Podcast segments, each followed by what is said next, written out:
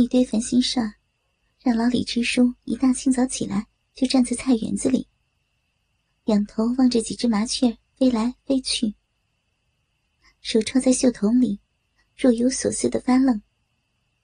叼在嘴上的烟，快烧到屁股根了，也没察觉到。披头散发的婆娘出来倒洗脸水，眼圈乌青着，右脸有些肿，一副哭丧相。老李支书斜睨着他，鼻子里哼了一声。这婆娘越来越胆子大了，自家婆娘爱贪小便宜。这是村子里人都知道的。东家有事儿送个协议料子，西家有求递个烟酒土产，他通通照单全收。老李支书平时也都睁一眼闭眼，反正那些个小事儿是他一句话的事儿。可这次，这婆娘捅破了底线。居然偷偷收了人家烫手的钱，那户人家想要超生，媳妇儿已经怀上了，断出来是男娃，要支书给个关照，只要不强拉人去做人流，生出来后也认罚，但别像有的村那样，把房子也扒了。老李支书一听这事儿。头都差点炸了。这几年抓超生，就跟抓特务、斗反革命似的，又紧又严。邻村有几户超生的人家，有的屋给扒了，有的地给收了，还有一家跑运输的船也给凿沉了。况且，这事儿他一个村支书根本就说了不算，搞不好。把自己也要搭进去。为这，老李支书和婆娘磨了大半夜嘴皮子，说了一大堆道理。可这婆娘攥着到手的钱，就是不撒手。老李支书最后彻底被惹毛了，噼里啪啦就是一通揍。这才让婆娘服了软，一把眼泪一把鼻涕的交出了钱。这事儿还不是最让老李支书烦心的事儿。反正只要把钱给退了，该咋办还咋办。最让他挠头的是，昨儿白天，镇上开了个大力发展乡镇工业动员会，据说是县里做出的决定，要求全县都学江对面，镇镇办企业，村村都冒烟儿。带领全县人民发家又致富。春节一过，县里就要派工作组到各镇各村听汇报、查计划。谁拿不出主意，就摘了谁的帽子。这可要了老命了。老李支书组织挖沟新渠、耕作生产是把好手，可开厂办工业，就只剩两眼一抹黑。抓瞎了，他合计来寻思去。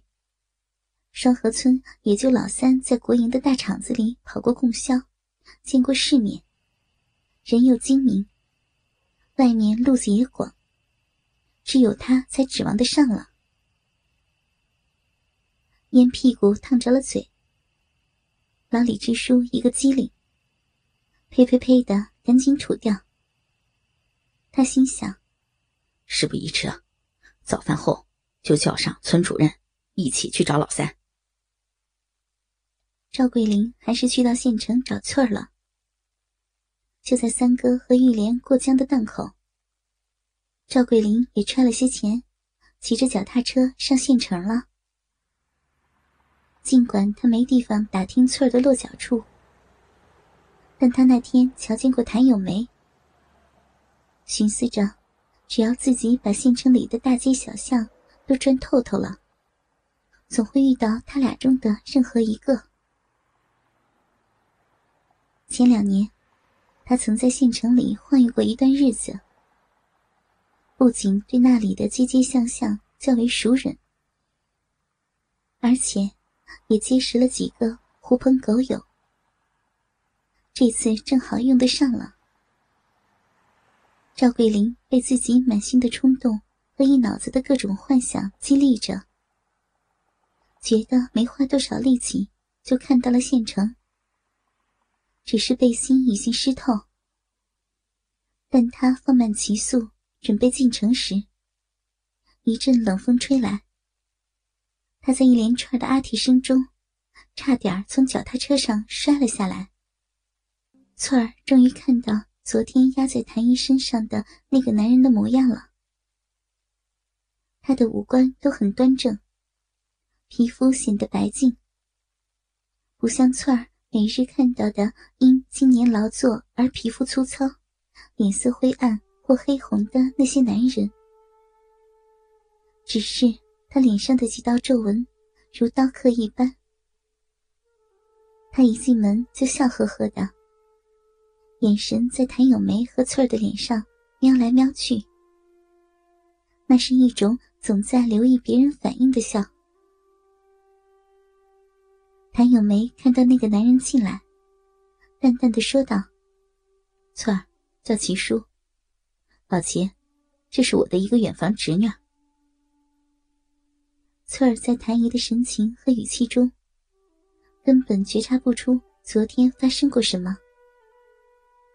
那个叫老齐的男人，就是谭咏梅的前夫。